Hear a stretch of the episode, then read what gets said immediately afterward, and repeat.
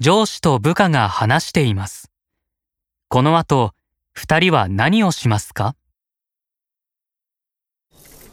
アインさん、ちょっといいですかはい、何でしょうか実は、来週の出張が前倒しになって、あさってから行くことになったんですよ。そうですか。それは急ですね。向こうの都合でね。まあ、仕方ないね。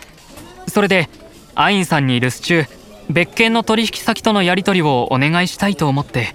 はい、承知しました。はここじゃあれだから、あそこの広いテーブルでいいかな。い、お願いします。